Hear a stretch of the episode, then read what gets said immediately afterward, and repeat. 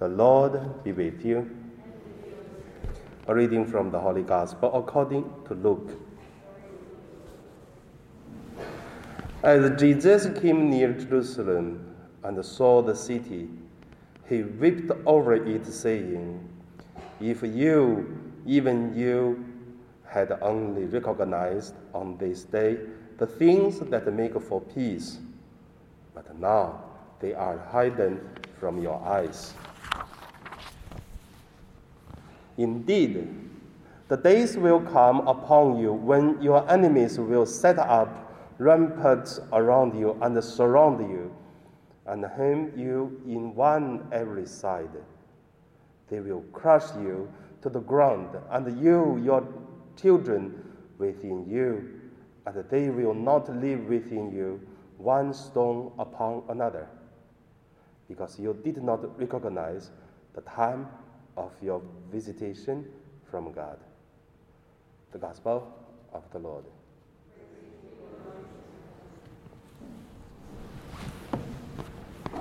So today, my meditation name is uh, Tear of God. First, let us look at uh, a man's tear. You know, in this world, there are many kind of tears.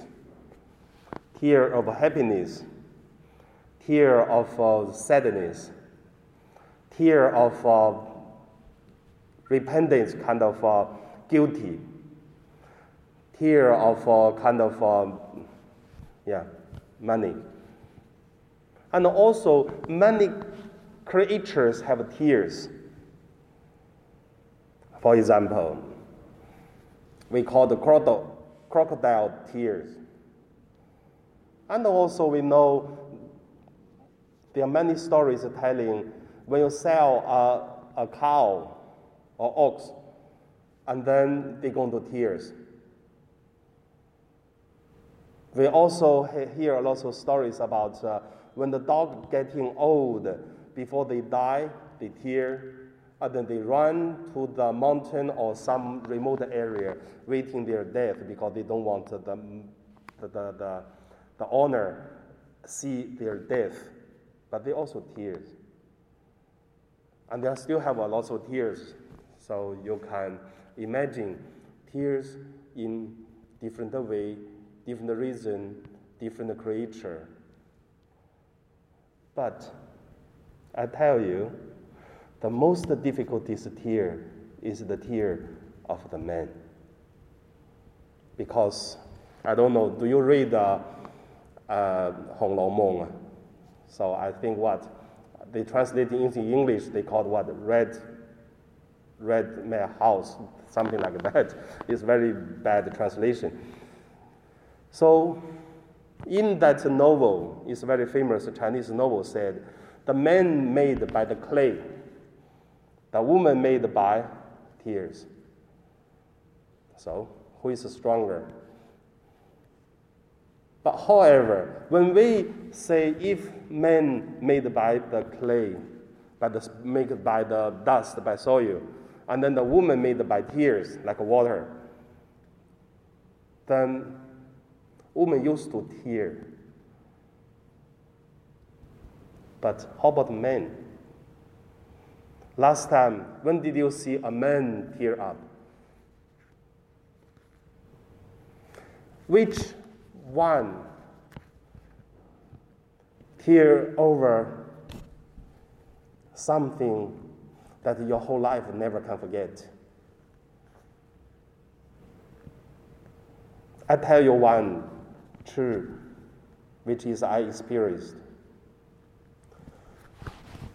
One of my classmates died, young, only son, because you know in mainland China you cannot have two children. And died. And then the father come. So very interesting to look at how did a father, uh, old man, see this uh, losing the death of his only son. And then the whole time, the whole event, the, the father only say one word, sorry. He says sorry to all the people who come to attending the funeral. No tears. Just before the funeral finish, because all is our classmates stay there. Because uh, you know, very simple uh, funeral. Not like the church, no, it's kind of very simple funeral. And then at the end, just before we leave, say the sorry for a whole time, and then start to cry very loudly. That's men's tear. Second point I want to share is about um, tear of God. In the gospel, we could see Jesus tear over three times. There is once about Lazarus' death. After Lazarus died many days, when Jesus came and is already buried, and then Jesus went to the tomb and asked people to open the tomb. When Jesus see Lazarus, and Jesus teared. And then the people who surrounded, and then they said, the crowd said, He so loved Lazarus. Each year, when we do uh, Mass, I remember that is around, uh, around Easter. We use that gospel for the Sunday Mass. Every time when I do that uh, mass, I do homily prepare. I use I used to using the words of uh, the tear of God. Because in Chinese, we believe God never cry. 因为 because in Chinese what we say Chinese we say 天地不仁咧，以人咧为刍狗啊，means God doesn't have emotions. God normally treat people fear, but very cruel way. So God never tear. But Jesus is a human, Jesus is God.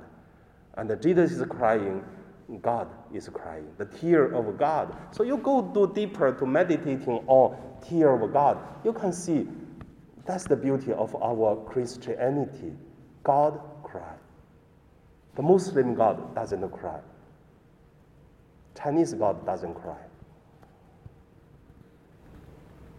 So that's the second point I want to say.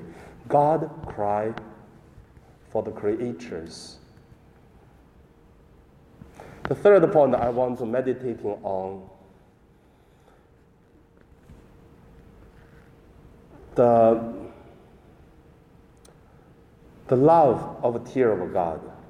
Why we say the love of a tear of God? Because, you know, if you see a pig is dirty, normally you don't see pig in Hong Kong, but uh, you know, in the countryside, you will see the environment of a pig. How does a pig live? The pig, the most lovable way to live is there is mud there is water, there is very dirty, and then the pig used to stay in the mud, and then it's very dirty, smelly, but enjoying. How dirty that is, it doesn't matter.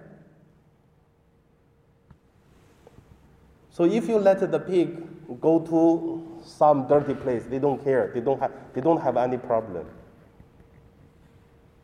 But if you're going to take a rabbit to a dirty place, they never stay. Rabbits very, very uh, clean things. They drink water clean. They leave the place clean. So can imagine that the same a person if very clean ask this kind of a person stay in very very smelly dirty place they even cannot sit they cannot um, do anything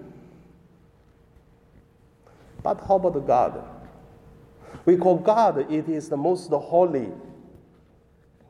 exist. So God's holiness see the sinful the evil, that is the most difficult. That is why God is love for the people who need love. That is the thirst, calling of God. So when we come back to see the beauty of uh, the tear of God is in this way. And then we come back to look at this gospel that Jesus tear over for his own country. Because Jesus is love also. Because love, he came to the world. Because love, he gave up his life. Because love, he wants to stay with us forever. That is why we have the Holy Communion. That's all is the beauty of God's here. So that's my meditation today. So hopefully our tear can give a little bit of thing to God. Now we pray.